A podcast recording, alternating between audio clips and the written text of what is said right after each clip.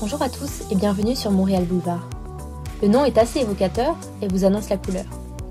Je suis Aurélia, j'ai 24 ans, je suis architecte et j'habite à Montréal. Dans ce podcast, je souhaite vous partager mon expérience à Montréal depuis 7 mois, mais pas que. Depuis que j'y vis, je ne cesse de découvrir des petites perles qui me font vibrer et que je souhaite vous partager sans plus attendre. Aujourd'hui, je reçois Marie-Pierre Tessier de l'Étoile, cofondatrice d'ILO 84, qui est une organisation qui revalorise les espaces urbains à travers divers projets tels que Air Commune par exemple. Avec Marie-Pierre, on a parlé des enjeux urbains qui se présentent à Montréal dans les années à venir, de ce que c'est de monter une entreprise à 5 associés, des raisons qui font que Montréal a une culture de l'événement urbain si présente, et bien d'autres choses. Mais avant de commencer l'épisode, je voudrais vous parler d'un podcast que j'ai découvert il y a peu de temps qui s'appelle La ruée vers l'Est. Ce podcast est produit par la société de développement Angus et réalisé par Magneto. À travers divers témoignages d'experts et de citoyens, on découvre l'histoire, la perception et le devenir des territoires en friche de l'Est de Montréal en pleine revalorisation urbaine. La saison 1 est déjà en ligne et la saison 2 sera disponible dès le 1er avril prochain. En attendant, vous pouvez déjà écouter la bande-annonce de la saison 2. Le lien du podcast se trouve dans les notes de l'épisode. Je vous conseille vivement d'aller l'écouter si vous voulez en apprendre plus sur Montréal. Bonjour, aujourd'hui je suis en compagnie de Marie-Pierre Tessier de l'Étoile. Euh, Est-ce que tu peux te présenter et nous présenter ton parcours? Oui, euh, ben, je m'appelle Marie-Pierre Tessier de l'Étoile. Je suis euh, cofondatrice et directrice générale d'ILO 84, qui est un OBNL, et aussi d'une entreprise, une agence en événementiel qui s'appelle Bon Plan Production. Puis euh, ça fait donc euh, ça fait plusieurs années que je suis entrepreneur, que j'ai ma propre entreprise puis qu'on fait nos nos projets autonomes. Euh, mais avant ça, j'ai travaillé longtemps en événementiel pour le pique-nique électronique, Igloo Fest, euh, les gros festivals de Montréal, le festival de jazz et compagnie. Fait que. J'ai évolué dans ce milieu-là pendant plusieurs années. Euh, dans toutes sortes de rôles euh, en commandite, en, euh, en logistique, vraiment sur le terrain. Puis maintenant, ben, je me spécialise plus dans la direction générale puis le développement de projets. Là. Donc, vraiment partir d'une idée, euh, une envie, une initiative, puis en faire Mm. un projet qui fonctionne puis qui est viable. Comment en fait t'es devenu entrepreneur du coup? Parce que t'es multi-entrepreneur on Ouais. Comment c'est parti? Enfin, qu'est-ce qui t'a donné envie de l'être L'histoire de tout ça?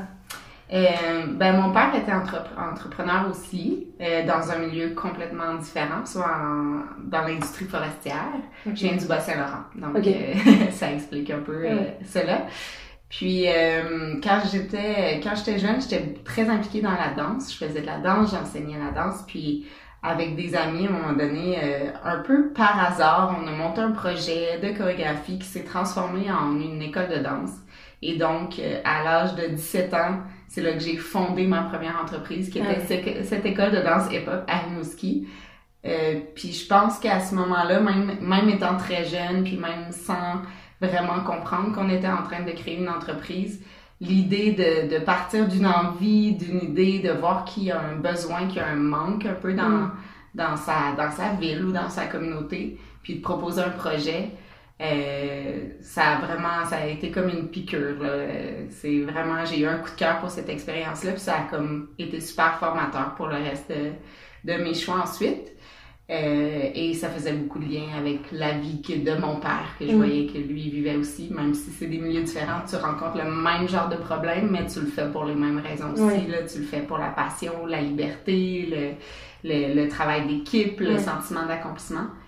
Puis donc, c'est ça qui m'a donné la piqûre. Puis ensuite, euh, à Montréal, j'ai fait mon parcours. Je suis venue étudier en stratégie de production culturelle et médiatique à l'UQAM, euh, dans l'idée de devenir gestionnaire de la culture, entre guillemets. C'est un peu ça, le, le- Mm. la spécialisation de ce bac-là. Puis euh, à l'intérieur de mes stages, c'est là que j'ai découvert l'événementiel, puis que ça a vraiment été encore une fois un autre coup de cœur. Et euh, puis les, les choses ont évolué. Je pense que j'avais besoin de faire un peu mes, mes, mes expériences sur le marché du travail, mais rapidement, même à l'emploi de quelqu'un d'autre, même dans un cadre qui était super créatif comme celui du pique-nique électronique par exemple, je sentais que j'avais j'avais comme quelque chose de plus à faire, j'avais comme envie de faire les choses par moi-même. Euh, je suis pas quelqu'un qui réagit très bien euh, au, meeting à porte fermée. Là, j'ai vraiment, je suis très passionnée dans ce que je fais, donc j'ai, j'ai comme besoin d'être impliquée. Puis euh, ensuite, avec d'autres amis et anciens collègues, on, on a eu cette idée de créer euh, quelque chose plus dans les quartiers, un événementiel un peu différent, créer des espaces éphémères avec, oui, de l'événementiel, mais qui vont agir plus quotidiennement dans la vie des gens, pas juste de façon ponctuelle. Et euh, c'est là que l'événementiel, en fait, l'entrepreneuriat est revenu dans ma vie. Et euh, justement, ILO 84, vous êtes, euh, vous êtes plusieurs euh, fondateurs, ça Ouais, on est cinq cofondateurs. ouais. Et euh, c'est pas difficile de, de- comment ça se passe monter une entreprise à autant de personnes? Que Déjà Ouais. monter à, à deux, j'imagine, c'est compliqué, mais Je dirais que ça a vraiment, ça a ses avantages et ses inconvénients. Donc, oui, extrêmement plus complexe que Mm. si on était seulement deux.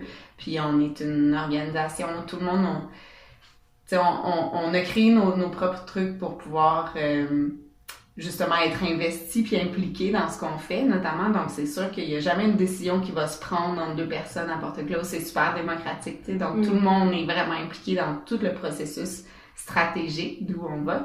Donc, euh, c'est beaucoup de- d'avis différents à, à prendre en compte.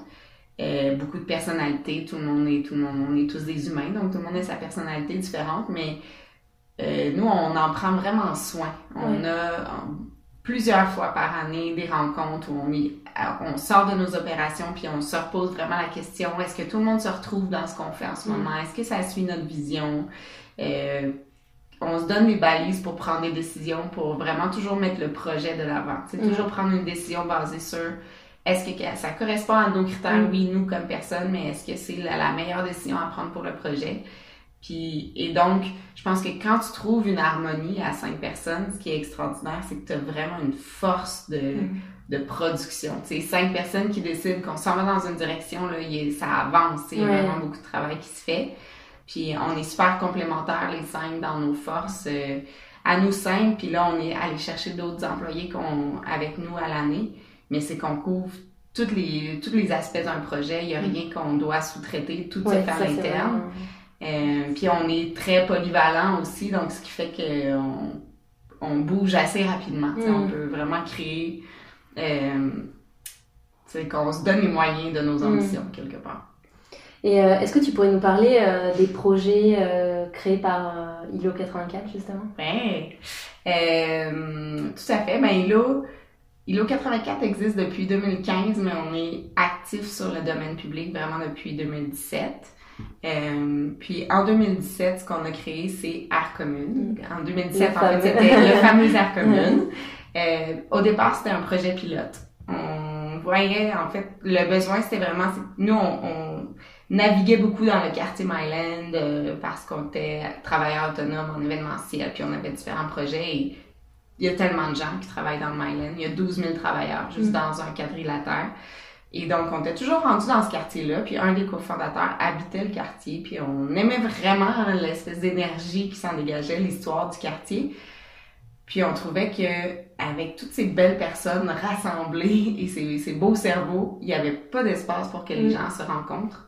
Et puis il manquait d'espace de travail un peu libre. Les cafés sont toujours pleins. sais, Mm. Les gens sont beaucoup en transit aussi dans ce quartier-là.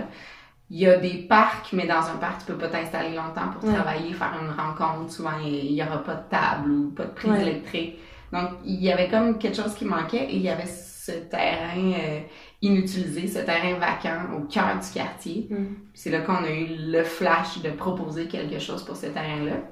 Puis quand on l'a présenté à l'arrondissement, un espace de coworking extérieur avec des événements, c'était c'était jamais c'était du jamais vu. C'est pas c'est pas quelque chose qui existait au Canada.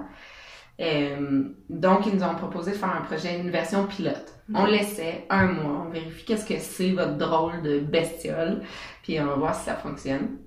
Puis donc Arcommune, euh, c'est ça, c'est vraiment un espace de coworking de jour. Donc, il y a des salles de réunion dans des conteneurs, euh, une grande terrasse pour travailler avec de l'ombre, de l'électricité. Euh, il y a un service de café et de vente de, de boissons, mais les gens sont pas obligés de consommer pour rester. C'est pas comme dans un café, c'est l'espace public. Euh, puis il y a plusieurs installations assez libres si les gens veulent jouer à la pétanque, lire, faire une sieste. c'est assez, c'est ça, c'est assez multi-usage. Euh, et euh, donc, nous, on anime ce lieu-là avec une programmation pro de conférences, lunch and learn sur l'heure mm. du lunch et euh, de soirées plus de réseautage, soirées culturelles, donc des 5 à 7, des soirées thématiques, des shows de musique. Puis donc, le projet pilote en 2017 a super bien fonctionné. On, on, a essayé plein de choses, on a organisé, je pense, 26 événements en 23 mm. jours d'ouverture. Et euh, donc, on a réalisé qu'il y avait quelque chose là de, de possible, puis on a décidé de d'y aller le tout pour le tout l'année d'après, puis de vraiment de laisser tomber des contrats qu'on faisait nous euh, on the side, puis vraiment se concentrer mm. sur développer notre projet.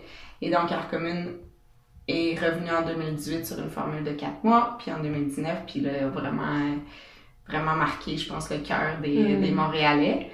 Euh, puis, suite à, cette espèce d'explosion en 2018 là, qu'il y a eu, euh, on, espérait, on avait eu 10 000 participants euh, pendant le mois pilote en 2017.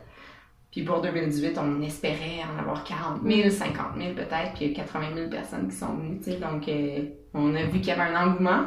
Puis on a commencé à se faire approcher par d'autres secteurs des, sociétés de développement commercial ou qui nous disaient ben nous aussi on a comme un quartier d'affaires qui est en renaissance ou qui, qui a un potentiel mais qui gagnerait vraiment à avoir un espace extérieur comme ça pour permettre aux, gens de la communauté de, de se réunir. Donc, en 2019, on a créé Nouvelle Vague, qui est mm. sur, euh, sur un quai dans le Vieux-Port de Montréal tout près du quartier d'innovation. Euh, et Greenhouse, qui lui est au district central, mm. qui est euh, anciennement le quartier de la mode, qui est vraiment un quartier d'affaires en renaissance euh, dans l'axe Chabanel, dans ouais, c'est un peu dans le nord de... Ouais, C'est vraiment un espace un peu... Enfin, c'est assez impressionnant à voir, je trouve. Ouais, Toutes ces fabriques de, de, la mode et tout ça, c'est... Vraiment, c'est, il y a des millions de pieds carrés commerciaux dans cet espace-là, puis c'est vraiment intéressant de voir la les communautés qui sont en train de se créer. Euh, un écosystème, il y a des, beaucoup de, de fermes d'architectes, justement, mm. euh, d'entreprises dans l'agroalimentaire, dans la mode qui sont toujours là, dans la tech, il y a des startups de toutes sortes. C'est super intéressant ce qui est en train de se tisser comme, euh, comme écosystème. Puis il y a cet énorme terrain vacant qui est en plein milieu du quartier, comme une espèce de cicatrice du passé. Euh, c'était mm. des anciennes, c'était des usines à munitions qui avaient là, qui ont été détruites. Et ce terrain-là, bon, l'ancienne administration de la ville avait différentes visées pour euh, d'en faire un stationnement de la voirie, par exemple. Puis il y a des voix qui se sont levées de dire, là, non, nous, ici, on a un quartier qui est mm. vivant, puis qui a un grand potentiel. Puis de venir planter un, stationnement de la voirie en plein milieu, c'est pas exactement ce qu'on a comme idée du dynamisme qu'on veut créer. Et euh, donc, nous, c'est la SDC, justement, du secteur qui nous a approchés pour faire un petit village éphémère, mm. espace comme ça pour permettre à la communauté de se rencontrer, de se réunir.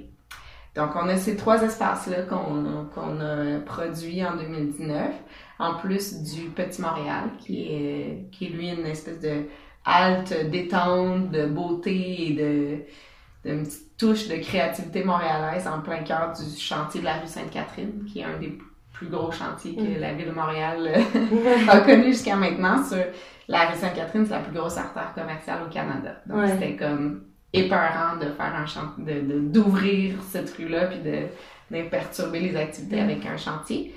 Donc, euh, ça, c'est la SDC aussi, Destination Centre-Ville, qui nous a approchés pour dire on mm. aimerait avoir un espace éphémère, tout ça, qui permet de créer de la beauté dans ce chantier-là, puis essayer de garder le secteur attractif. Et donc, c'est la deuxième année euh, cette année qu'on va faire le Petit Montréal. Donc, on a ces quatre espaces euh, à Montréal avec ILO. Puis, euh, on est, tu sais, année après année, on peaufine notre vision mm. de qu'est-ce qu'on a envie de faire. C'est vraiment, on, aime, on aime vraiment créer ces espaces éphémères à usage multiple. Tu sais, jusqu'ici, ça a été beaucoup des espaces de coworking et d'événements, mais on peut aller dans toutes sortes d'usages. Nous, ce qui nous intéresse, c'est vraiment de créer des expériences humaines intéressantes dans des quartiers, d'utiliser l'éphémère pour vraiment euh, sortir les gens des bureaux, des maisons, faire de la mixité sociale. Euh, donc, euh, on est là-dedans. Oui, puis c'est vrai que, en fait, pour redonner le contexte un petit peu aux auditeurs, notamment, moi je connais Air Commune parce que je travaille vraiment pas loin, puis Mhm. l'été, je vois toujours le monde, l'effervescence qu'il y a. Et euh, c'est vraiment un, un, quartier un peu, je sais pas comment on pourrait le qualifier, mais moi ça me fait beaucoup penser aux quartiers comme, euh, tu vois, comme tu peux retrouver à Berlin, Mm -hmm. à Moscou aussi, c'est parce que c'est des espaces anciens, espaces industriels un peu délaissés.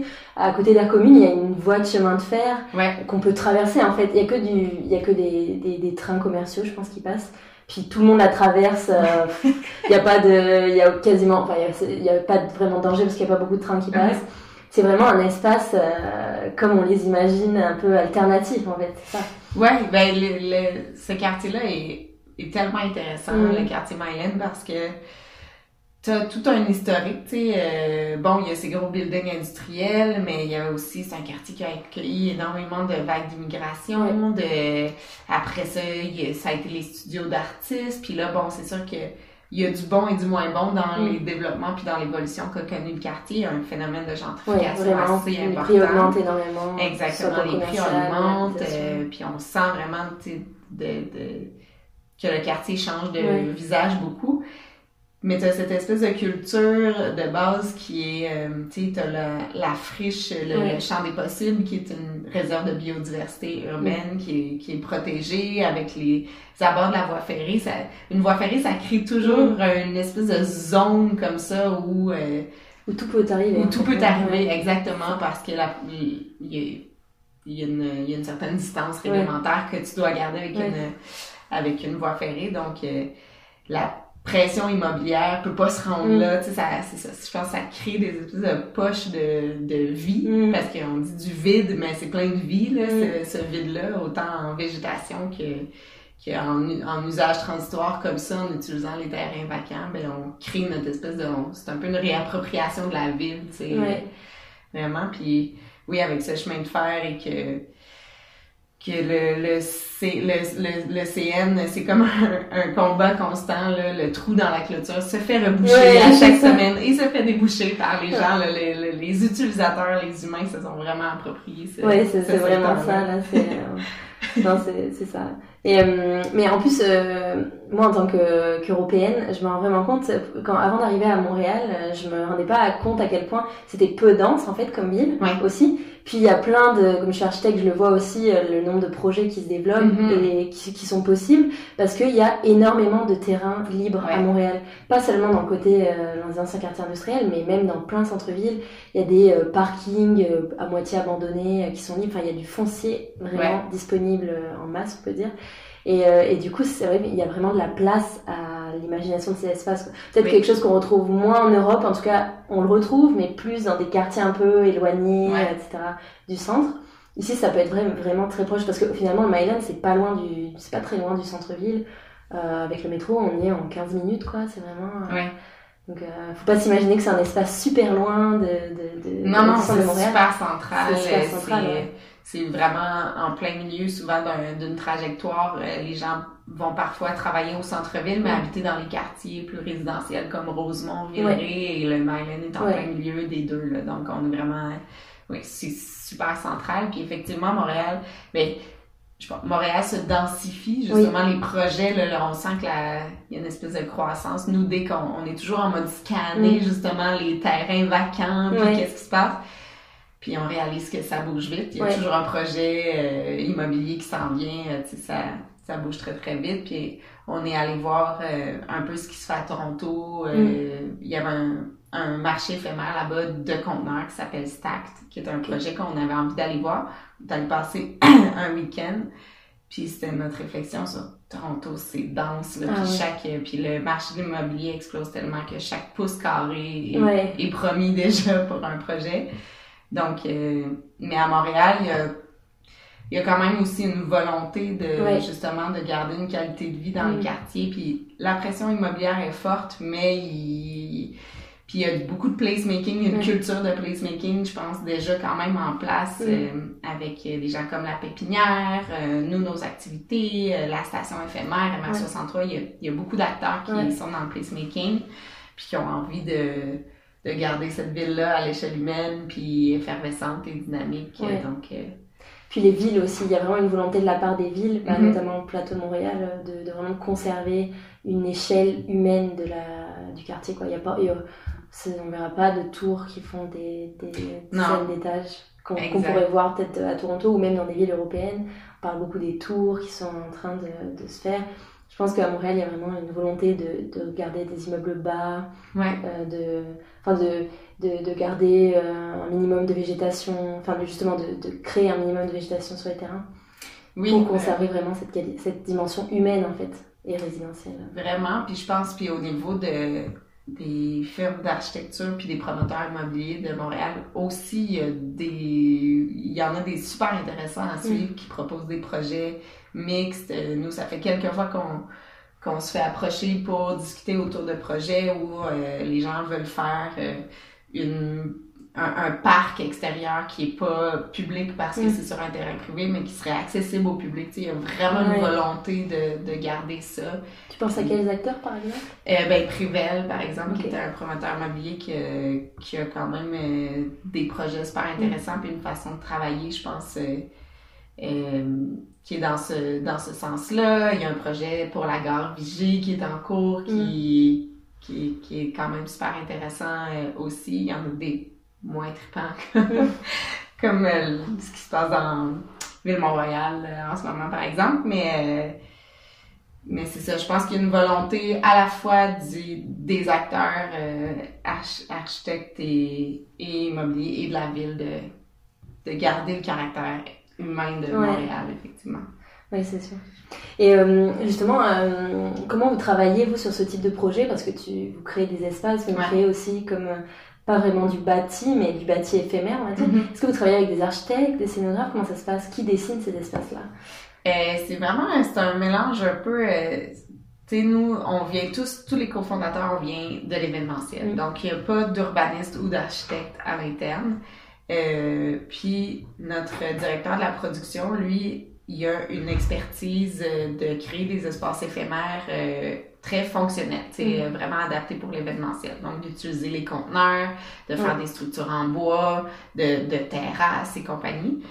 Puis, c'est vraiment en peaufinant nos, notre vision euh, esthétique un peu du lieu. On voulait un lieu qui soit inspirant, qui ressemble pas trop aux autres. Euh, mais euh, la première année, on a fait, par exemple, énormément de mutualisation d'équipements parce que tout simplement, on avait très peu de temps et très peu de moyens. Mm. Donc, on est allé à gauche, à droite euh, emprunter du mobilier à un et puis donc cette espèce de ces contraintes là nous ont poussé à être super créatifs puis à travailler avec des là on travaille avec des designers puis des, des scénographes euh, par projet vraiment par zone on se dit ok là on veut créer une zone de jeu on veut que les gens puissent jouer à la pétanque, euh, relaxer à côté mm. du terrain, puis qu'il y ait un look and feel. On fait des mood boards, puis avec les, les designers, donc eux vont tomber vraiment dans les maquettes de ça. Et puis après ça, ça passe dans les mains de, de euh, de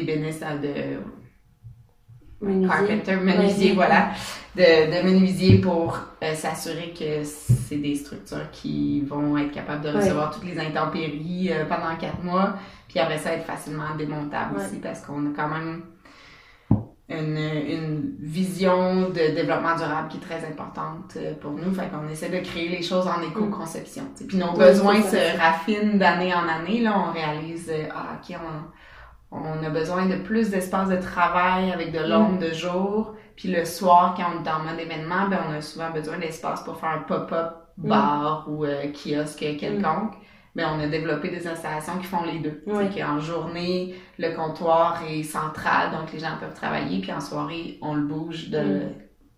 plus vers l'avant, puis là, ça devient mm. un, petit kiosque couvert. Donc, euh, c'est vraiment euh, comme ça, avec euh, nous, à l'interne, on va chercher des, des designers, puis on travaille par projet, puis on définit notre style. c'est vraiment d'année en année. Est-ce que c'est difficile à obtenir des autorisations comme ça pour... c'est quoi le processus Quand vous, vous repérez un lieu, par exemple, et après, il se passe quoi?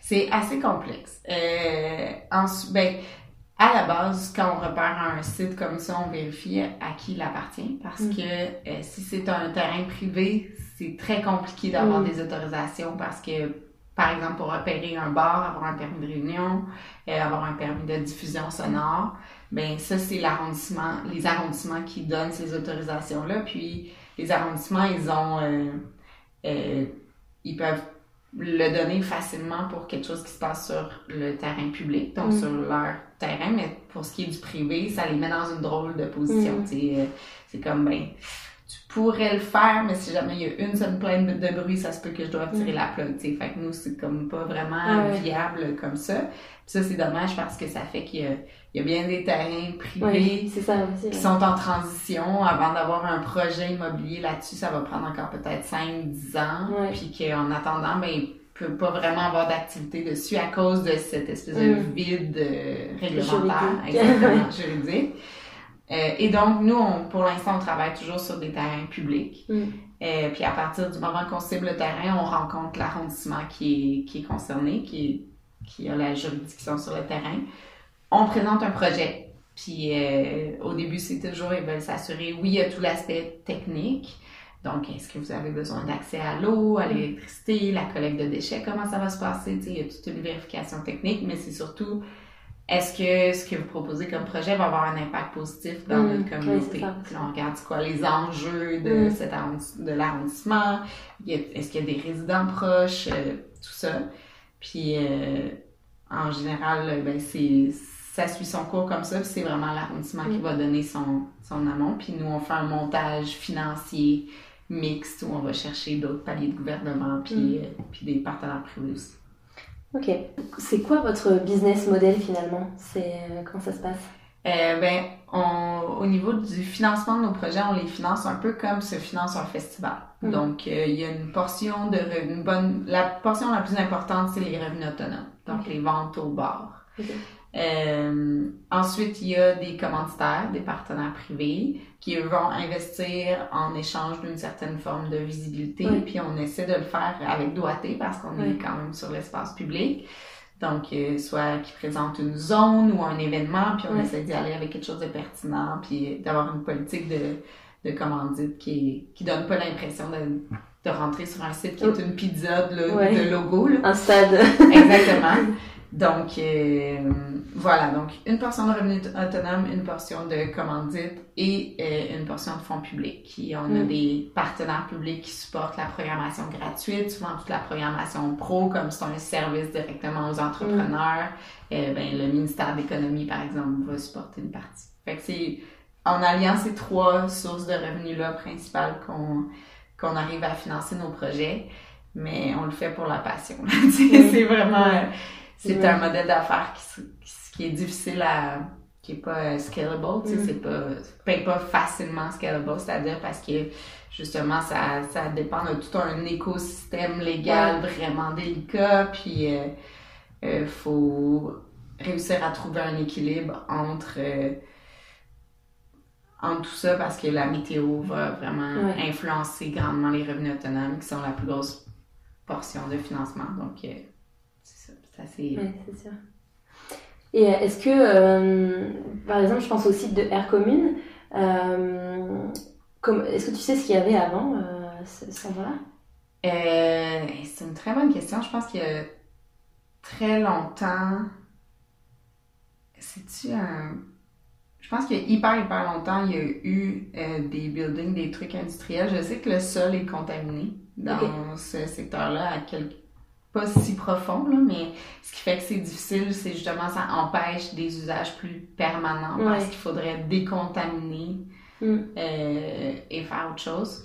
Euh, mais ça a été ça a été le fruit d'un espèce de combat justement la pression immobilière qui mm. était là euh, versus les organisations citoyennes qui disaient non nous ce secteur là tout, tout, le secteur autour du champ des possibles c'est vraiment c'est de la mobilisation citoyenne qui fait que mm. les gens ont dit non, on vous avez pas rasé ça, nous, euh, cette friche-là, ben c'est devenu un lieu de vie pour nous, puis qui ont réussi à faire changer le zonage, puis c'est zoné mm. parc maintenant, c'est le site qui est la, même la portion aussi qui est utilisée par Air Commune, c'est un, c'est un zonage parc. Ah oui, mais pas constructible.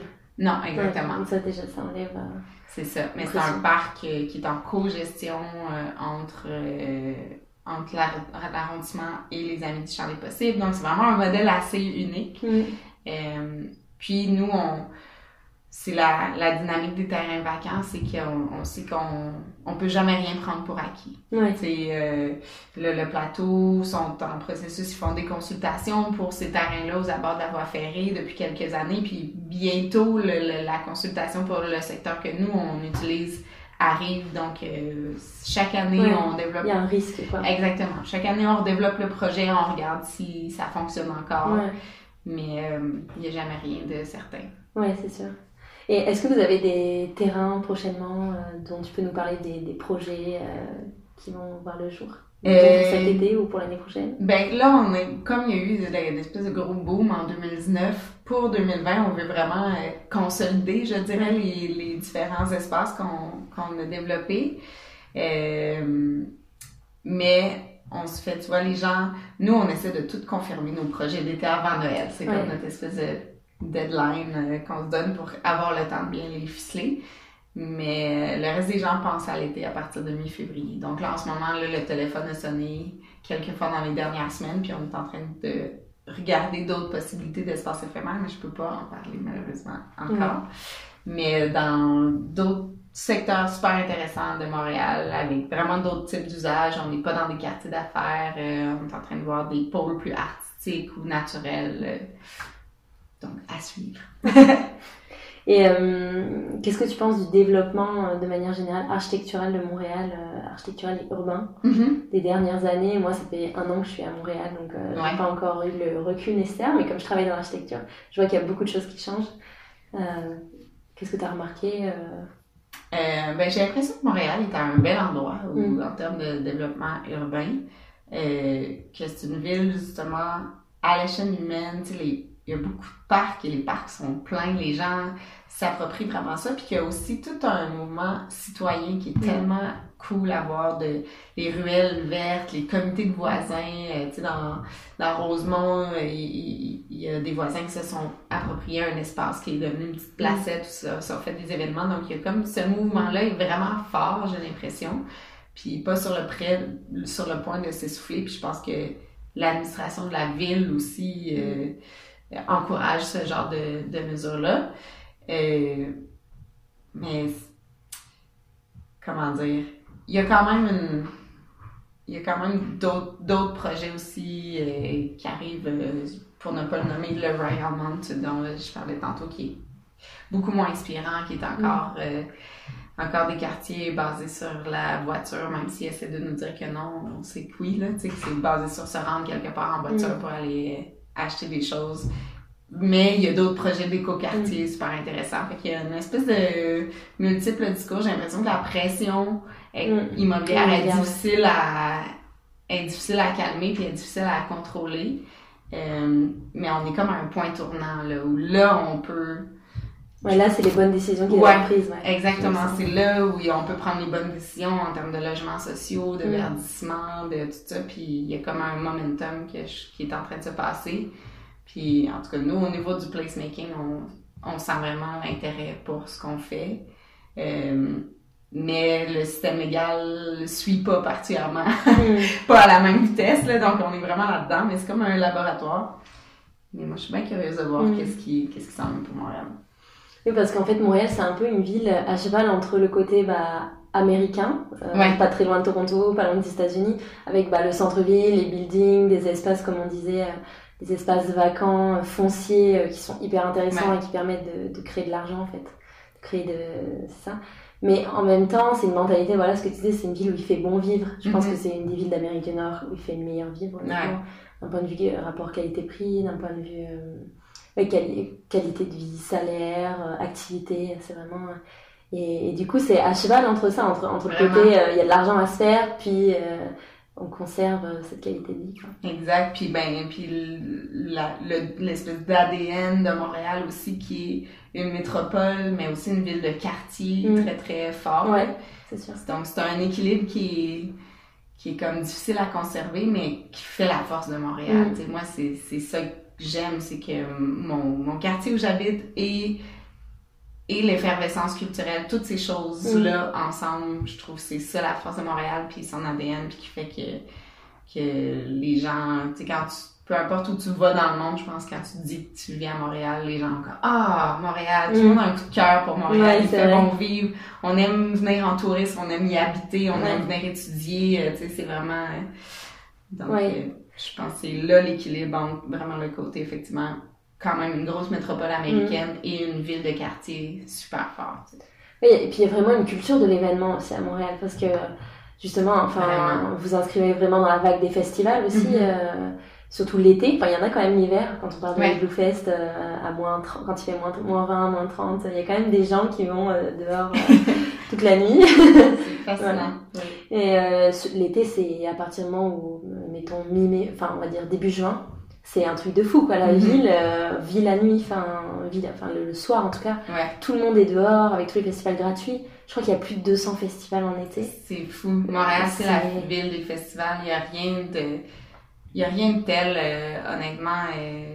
Puis nous, en tant qu'industrie, on le sent, là, je, quand tu vas travailler ailleurs dans d'autres villes, tu réalises l'expertise qu'il y a ici. Ouais, à cause de cet écosystème qui est tellement riche, puis c'est, ça remonte à loin dans l'histoire de Montréal, les grands rassemblements publics. euh, il y a eu des gros parcs d'attractions, euh, le Belvédère au Mont-Royal, le parc Jean-Drapeau, plein de lieux qui ont été créés Mm. pour des gros rassemblements publics. Puis ça, c'est long, ça fait longtemps que c'est dans l'ADN montréalais. Euh, puis avec toute l'histoire de la prohibition à New York, qui a comme Oui, déplacé oui, toute une vie culturelle de cabaret, tout ça à Montréal. C'est comme, c'est, dans le, c'est vraiment dans l'ADN montréalais d'être une ville de fête, de culture, de rassemblement.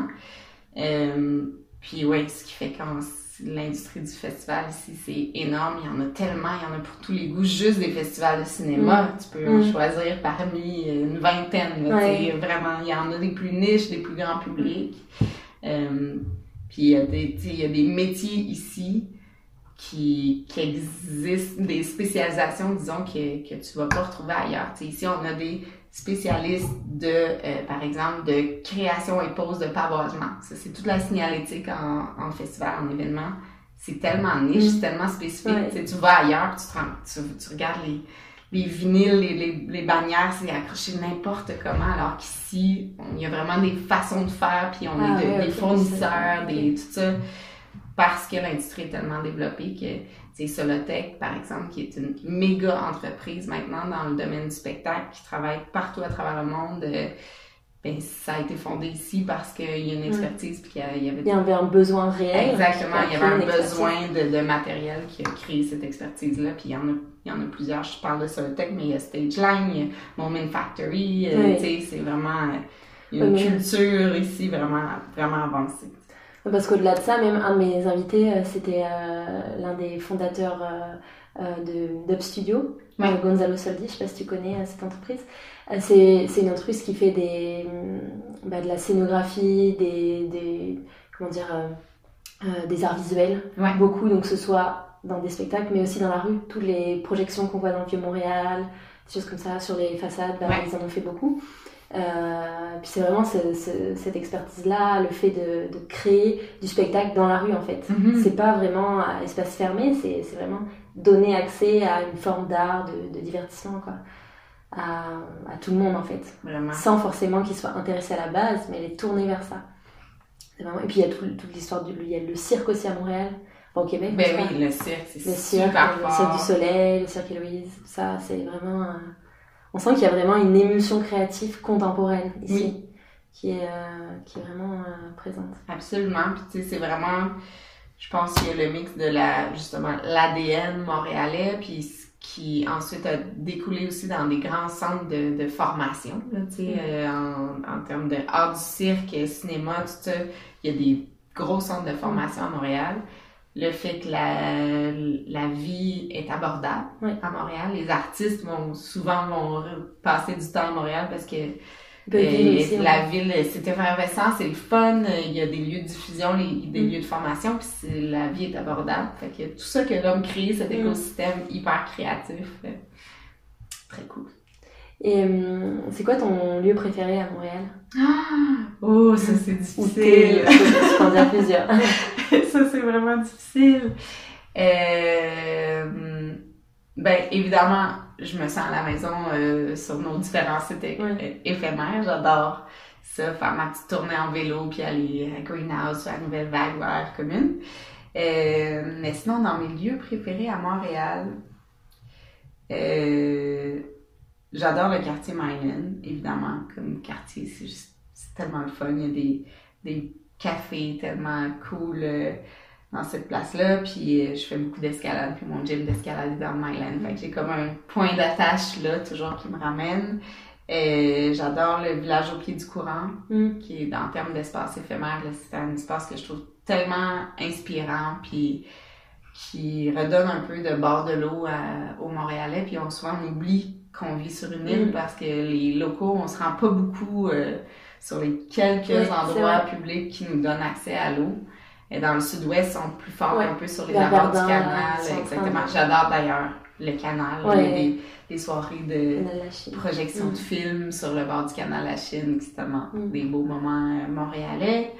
Euh, Mais c'est pas le fleuve Saint-Laurent quand même. non, c'est ça.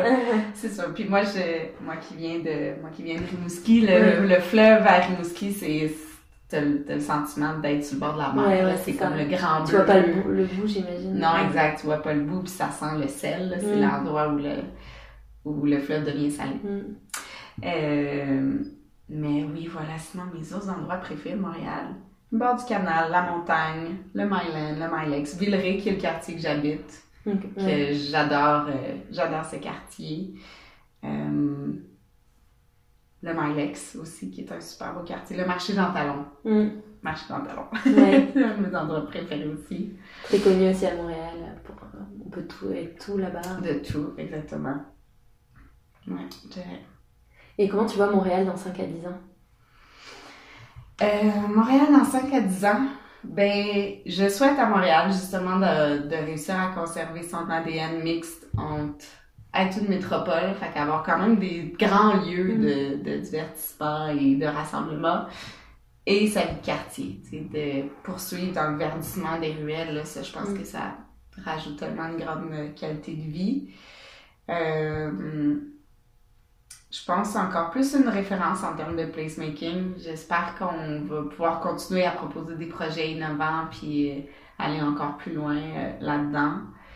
Euh, puis je souhaite à Montréal une mobilité aussi qui prend une petite coche en termes de Mm. transport collectif. Là, tu, tu le vois dans les villes européennes où le transport collectif est tellement développé. Pff, la voiture, là, c'est plus... Mm. Ouais. Ça, on n'en a plus besoin, là. Ouais. J'espère qu'au niveau de la mobilité, on, dans 5-10 ans, on va Ouais. pouvoir voir des nouveautés. Ok. Et euh, est-ce que tu aurais des conseils à des personnes qui souhaiteraient euh, lancer leur projet, euh, pas forcément dans l'événementiel, mais mettons à Montréal ou ailleurs Est-ce que des, des, des difficultés que tu as rencontrées, puis que tu, tu, tu pourrais donner des conseils pour que les gens n'aient pas ce, ce genre de problème, de, de difficultés ou soit? Euh, hmm, ça, c'est une bonne question. Ben, Montréal, c'est quand même une ville des possibles. Ouais. Il y a vraiment de la place. Je pense que euh, le, en fait, mon conseil, ce serait vraiment de, de faire un projet pilote. Ça rassure tout le monde. Mm. Parce que souvent, on, on croit en notre idée, puis on, on est certain que ça va fonctionner. Mais tant qu'on n'aura pas démontré qu'on peut avoir un impact positif puis qu'on est capable de concrétiser notre idée, ça va être difficile de se faire ouvrir des portes. C'est vraiment souvent ça, là, le, la première personne qui t'accorde sa confiance, tu, tu l'oublieras jamais. Ça, c'est toujours ça, puis parce que c'est cette première porte-là qui s'ouvre, puis après, c'est un effet domino. Ça, Mm. c'est vrai en... C'est vrai en termes de financement que d'autorisation, de tout ça, c'est faut vraiment juste le premier domino, puis après Mm. ça, le reste découle parce que c'est une grosse ville, euh, Montréal, mais ça reste que les gens se connaissent. Ouais, Donc, tout le monde, si- enfin, dans ces domaines-là, tout le monde se connaît. Exactement. Donc, si quelqu'un accorde sa confiance à un projet, là, hop, hop, hop, Mm. tout le monde a comme tendance à, à plus t'accorder de confiance. Et dans cette optique-là, de proposer un premier projet pilote au départ, puis de se donner vraiment un laboratoire, je pense que pour nous, en tout cas, ça a été vraiment déterminant dans, dans le, le succès du projet. Oui. Est-ce que vous avez fait appel à des organismes, bah, tu parlais du ministère de l'économie qui vous, qui vous aide, ça? Est-ce que, mettons, je, sais qu'il y a beaucoup d'aide pour les entrepreneurs, on en parle souvent dans mes podcasts.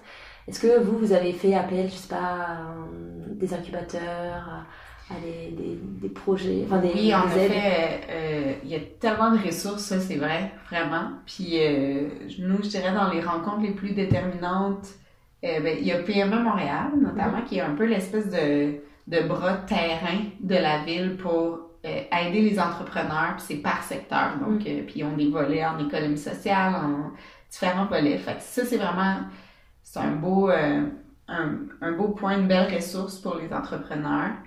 Euh, il y a aussi, euh, tu sais, le, le, service du développement économique de la ville de Montréal est super dynamique. Il y a un gros leadership au féminin en plus mm. là en ce moment, puis c'est, c'est vraiment trippant. Ils ont des beaux programmes, des belles visées. Puis il y a des commissaires au développement économique à la ville, puis aussi par arrondissement qui sont là pour ça, pour écouter les nouvelles idées, les besoins des entrepreneurs, puis essayer de les diriger vers les mm. bonnes ressources. Fait que je dirais que ça, c'est des bonnes portes où aller euh, cogner, que nous, on, on, a reçu quand même beaucoup d'aide. Euh, puis, dans les premiers aussi, quand on arrive quelque part, on va toujours chercher des partenaires stratégiques qui sont qui vont bien représenter la réalité du quartier. Tu sais, euh, Air Commune, rapidement, on a fait un partenariat avec Ubisoft, par exemple, mm. qui est qui est vraiment, qui représente quand même beaucoup de travailleurs du quartier, euh, quartier d'innovation pour mm. ce qui est de nouvelles vagues. Fait d'aller chercher des joueurs clés qui sont sur le terrain, puis vraiment, au, début, nous, on fait toujours une tournée là, où on va rencontrer tout le monde qui a l'air de graviter dans ce mm. quartier-là, juste pour comprendre les enjeux, la, la, culture du quartier, puis euh, ça nous aide vraiment à emmener le projet. Et en quoi Ubisoft, par exemple, ils vous ont aidé euh, pour ce projet-là?